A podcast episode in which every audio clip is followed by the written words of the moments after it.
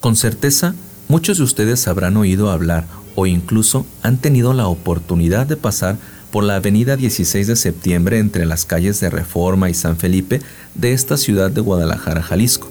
Están también los afortunados de haber podido recorrer sus interiores y sentir esa vibra de nostalgia, asombro y ostentación de la arquitectura de la finca. Sin embargo, esos no son los motivos que mueven a la mayoría de sus visitantes a querer ingresar y conocer más de cerca uno de los edificios más emblemáticos de la ciudad, sino su historia de amor, desventura y sucesos sobrenaturales.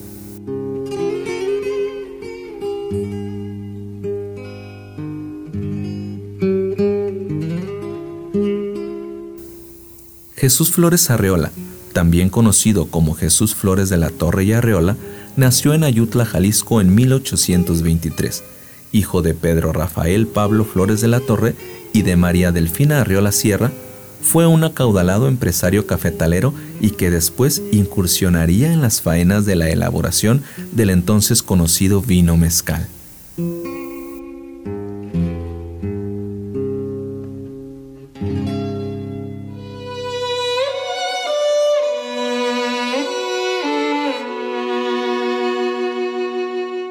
Hace ya algunos años que falleció mi querida Tomasa.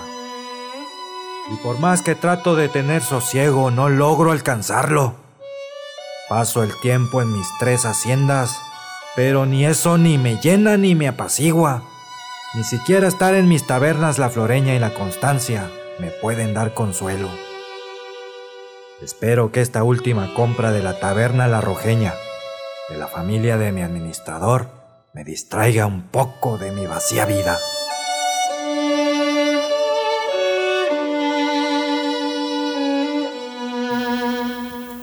Mientras tanto, a varios kilómetros de las haciendas San Martín, El Pasito y el Llano de las Velas, todas propiedades de don Jesús Flores, vivía la joven Ana González Rubio de la Torre. Ella y sus tres hermanas, Virginia, Emilia y Elodia, habían llegado de su natal Juchipila, Zacatecas, a radicar a esta bulliciosa ciudad de Guadalajara, Jalisco. Su madre, doña Hilaria de la Torre González, había enviudado unos años antes y ahora todas se dedicaban al noble oficio de la costura, siendo reconocidas por su gran habilidad como costureras.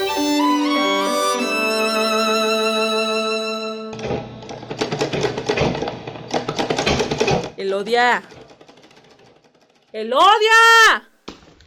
¿Dónde te metes, muchacha? Ven. Ven. Mira, necesito que vayas a entregar estos trabajos a la casa de don Jesús Flores. Es un hombre serio y elegante que siempre nos paga sin regatear ni un solo real. Así que apúrate y va a entregarle sus cosas. ¡Cúrrele! Ay, mamá, ¿por qué no le pide a alguna de mis hermanas que vaya? A mí no me gusta ir con ese señor. Luego se la pasa preguntándome cosas y a mí no me gusta que me hable tanto. Además me mira raro.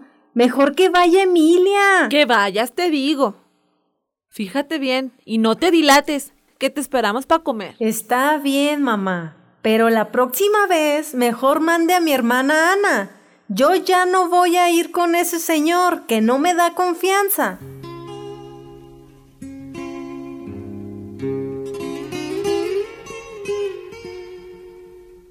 Los días transcurrieron y no tardó mucho en volver a presentarse la misma situación. Era necesario llevar unas cortinas a la casa de don Jesús Flores, así que, sin pensarlo, doña Hilaria le ordena a su hija Elodia que acuda a entregar este trabajo. Elodia, hija, apúrate. Necesito que vayas a casa de don Jesús Flores a entregarle sus cortinas. Me las pidió desde la semana pasada. Ya están terminadas, córrele. Ve a llevarlas, por favor. No, mamá. Ya le dije que yo con ese señor no vuelvo a ir. No me gusta que me ande diciendo de cosas. Y si no va usted conmigo, mejor mande a otra de mis hermanas, porque yo no voy a ir. Ay, no. Ustedes me van a matar de un coraje. Trabajo como burro y ustedes no me quieren ayudar. ¡Ana! ¡Ana! Ven para acá, muchacha. A ver si tú se entiendes de razones. Apúrate. a llevarle este encargo a don Jesús Flores. Y no te tardes que te ocupo aquí para que vayamos a comprar más telas. ¡Rápido! Ya voy, mamá. Enseguida llevo su encargo. Siempre he tenido ganas de ir a esa casa que se ve tan bonita y elegante que ya quiero conocerla también por dentro. Debe de tener muchas cosas muy bonitas y caras. Ana llamó a la puerta de aquella casa que le causaba tanta curiosidad. El ama de llaves se encargó de recibirla y se dio a la tarea de revisar el encargo. Entretanto, Ana paseaba su mirada por el interior de la casa tratando de encontrar en su recorrido a aquel señor que le causara tanto temor a su hermana Elodia. Desde el pasillo de la casa se pudo escuchar una voz fuerte que buscaba al ama de llaves. Era él, el mismísimo don Jesús Flores.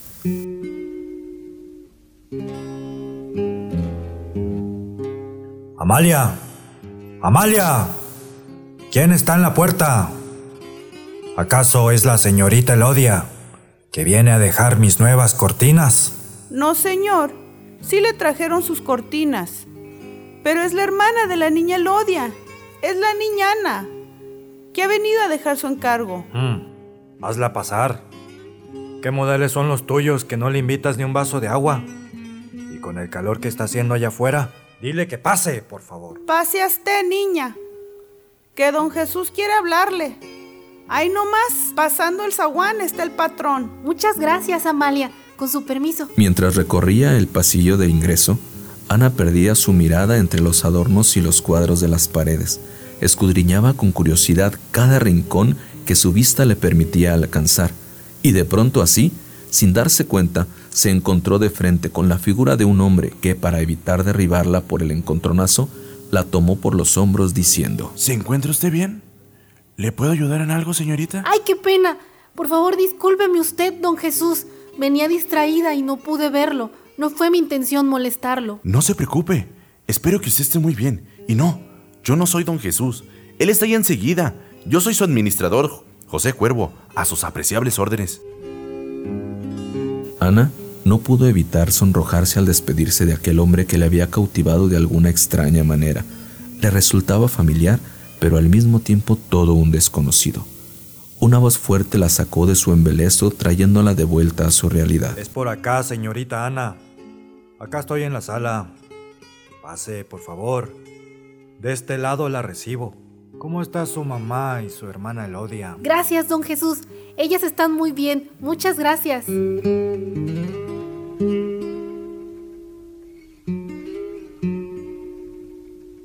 El tiempo pasó con los hechos que todos conocemos.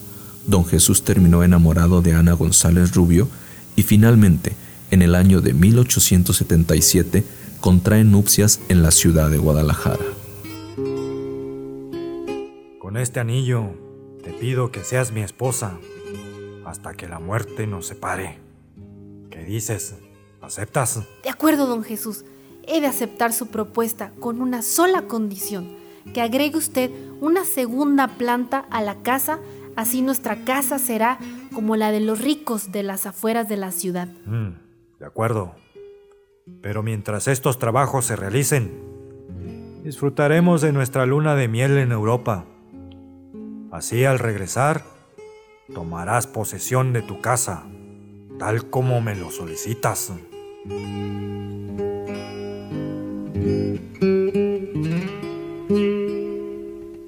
Y así partieron hacia Europa después de una boda consolidada. En la larga travesía sobre el Atlántico fueron sorprendidos por el mal tiempo y creyendo que no lograrían sobrevivir, ambos se hicieron una promesa que los marcaría para siempre.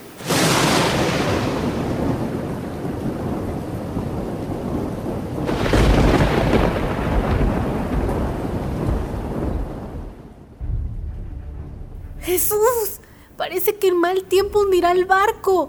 Las olas son enormes y no hay forma de que logremos llegar al puerto. Pase lo que pase, estaremos juntos, Ana. No te separes de mí. Verás que pronto lograremos alcanzar el puerto. Prométeme una cosa, Jesús. Prométeme que si yo muero en esta travesía y tú logras sobrevivir, rezarás ante mi tumba nueve rosarios para que mi alma alcance el eterno descanso.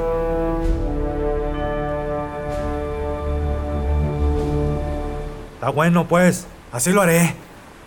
Pero prométeme que si soy yo el que se muere en estas frías aguas, serás tú quien reza esos rosarios ante mi tumba para poder gozar de un descanso eterno. Después de unas horas de mal tiempo, el clima amainó, trayendo la calma y llevando el enorme barco a buen puerto. Sin embargo, el juramento hecho en las horas de angustia vividas por la pareja estaba pactado en sus almas. A su regreso a México encontraron su casa terminada, tal y como doña Ana lo había solicitado, solo que don Jesús se había tomado la libertad de colocar en la fachada principal dos enormes perros guardianes traídos desde la ciudad de Nueva York, y que ahora miraban uno al norte y otro hacia el sur de la ciudad. Ellos serían los encargados de resguardar lo más preciado para don Jesús, a su bella esposa, doña Ana González Rubio.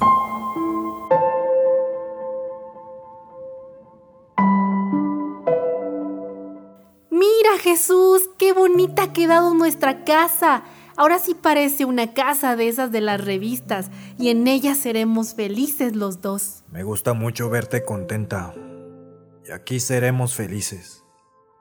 Al menos el tiempo que Dios me preste vida que al parecer no será por mucho. Desde que regresamos de ese viaje, no he logrado recuperar la salud.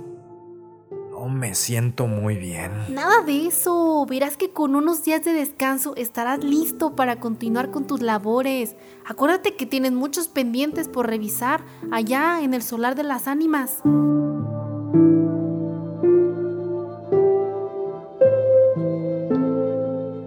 Sin embargo, no fue así, y al poco tiempo, don Jesús Flores dejaba este mundo con la satisfacción de haber compartido un poco de su vida con aquella hermosa mujer que lo había acompañado hasta sus últimos días. Habría de pasar un año para que la vida de doña Ana diera un giro total, presentándole ahora a la vida una oportunidad que jamás imaginó.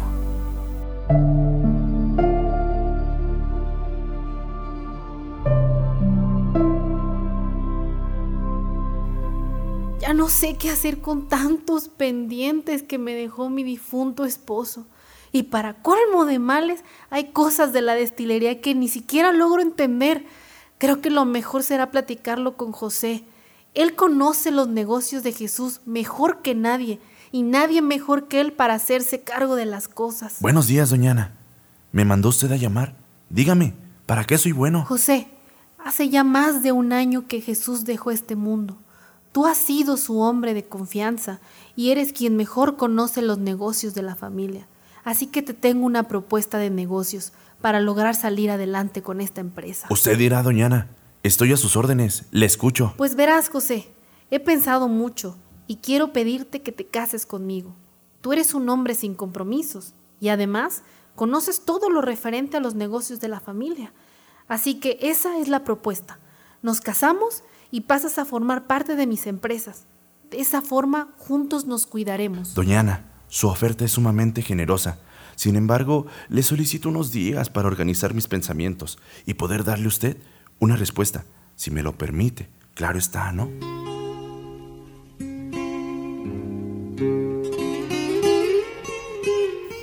Los días pasaron y al ver doña Ana que José no se decidía, lo mandó llamar un día muy temprano. José acudió a la cita y al solicitarle doña Ana su respuesta, él afirmó que sí aceptaba. Entonces, para enorme sorpresa de José, en la sala contigua de la casa lo esperaba ya el juez de paz para casarlos inmediatamente. Los meses pasaron, y como era de esperarse, José se mudó a la elegante casa de doña Ana. No pasaría mucho tiempo para que sucesos poco comunes empezaran a notarse en la elegante casona aquella casa con dos perros en la fachada.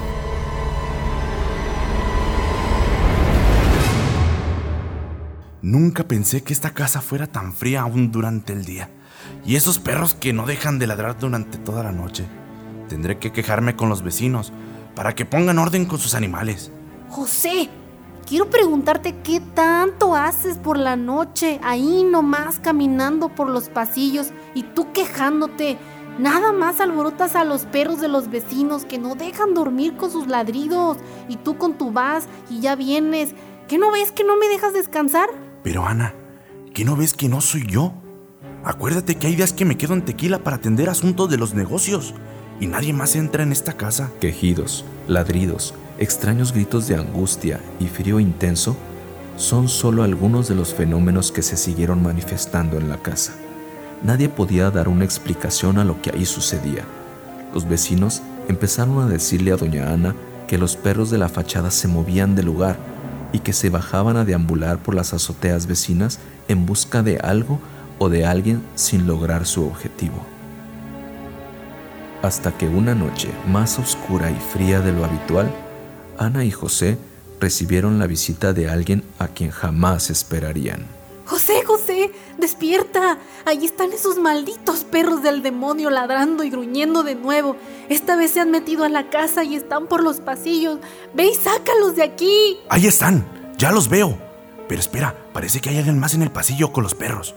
Ya verán, pásame la pistola que guardo en el cajón. Con toda la intención de echar al intruso de su propiedad, José Cuervo tomó el arma entre sus manos y dispuesto a salir al pasillo, se levantó sigiloso de la cama. Al acercarse a la puerta de la alcoba, ésta se abrió con un sonido estrepitoso de maderas y vidrios rotos. En el umbral de la puerta se encontraba parado nada más que don Jesús Flores, con una mirada penetrante y furiosa escoltado por dos perros posados majestuosamente a sus costados, los mismos perros que resguardaban la fachada principal. ¡Por Dios! ¡Tú estás muerto! ¿Cómo puede ser posible? Es cierto, lo sepultamos hace más de un año. Esto es cosa del demonio. Cumple tu promesa y salgan de mi casa. Ustedes no encontrarán descanso hasta que yo encuentre la paz. Un viento fuerte y helado se llevó la imagen de don Jesús Flores del umbral de la puerta, mientras que en la alcoba José Cuervo y Ana González no podían dar crédito a lo que acababan de presenciar, tomaron la decisión de abandonar aquella elegante casona.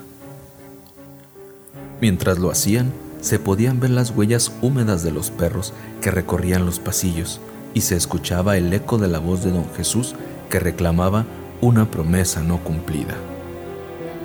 Hoy en día se siguen escuchando voces y ruidos extraños, mas no sabemos si finalmente doña Ana cumplió su promesa o se encuentra ahora al lado de su difunto marido Jesús Flores, disfrutando de su enorme casona al cuidado de sus dos majestuosos perros guardianes. ¿Y tú, te atreverías a rezarle a don Jesús Flores de la Torre?